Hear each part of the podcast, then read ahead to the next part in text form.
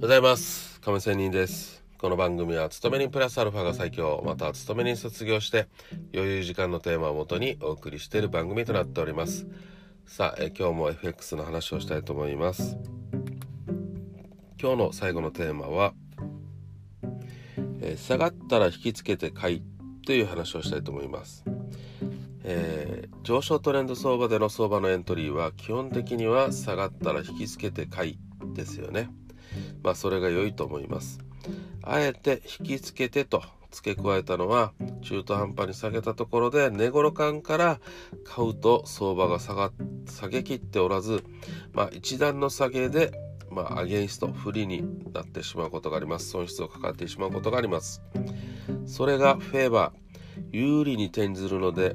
転ずるまでは時間がかかってあまり気分の良いものではなくなくなるからです。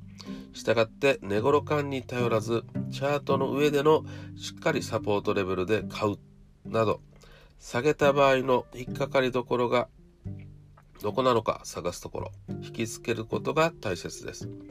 また買い下がるというよりもまあ下げ止まって反発気味になったところをここです。追撃的に買う方がいいと思います。もう本当に頭と尻尾をくれてやれじゃないけどしっかり全部取ろうということじゃないということです。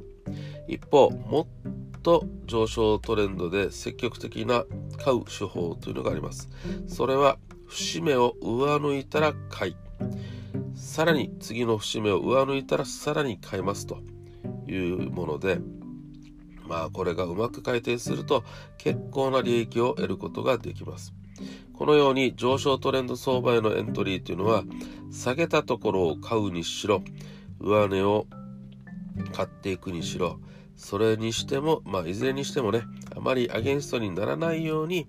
エントリーすることでトレンドに乗れるかが決まってきます。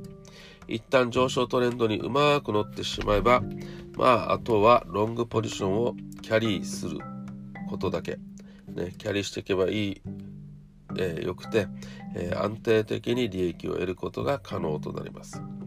上昇トレンドに乗るのは言ってみれば白鳥のような長距離を飛ぶ鳥に似ていて、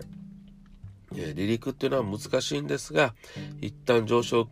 気流に乗ってしまえばあとは楽だと思います。ということで今日は下がったら引きつけたい。流れに乗るという話をしてみました。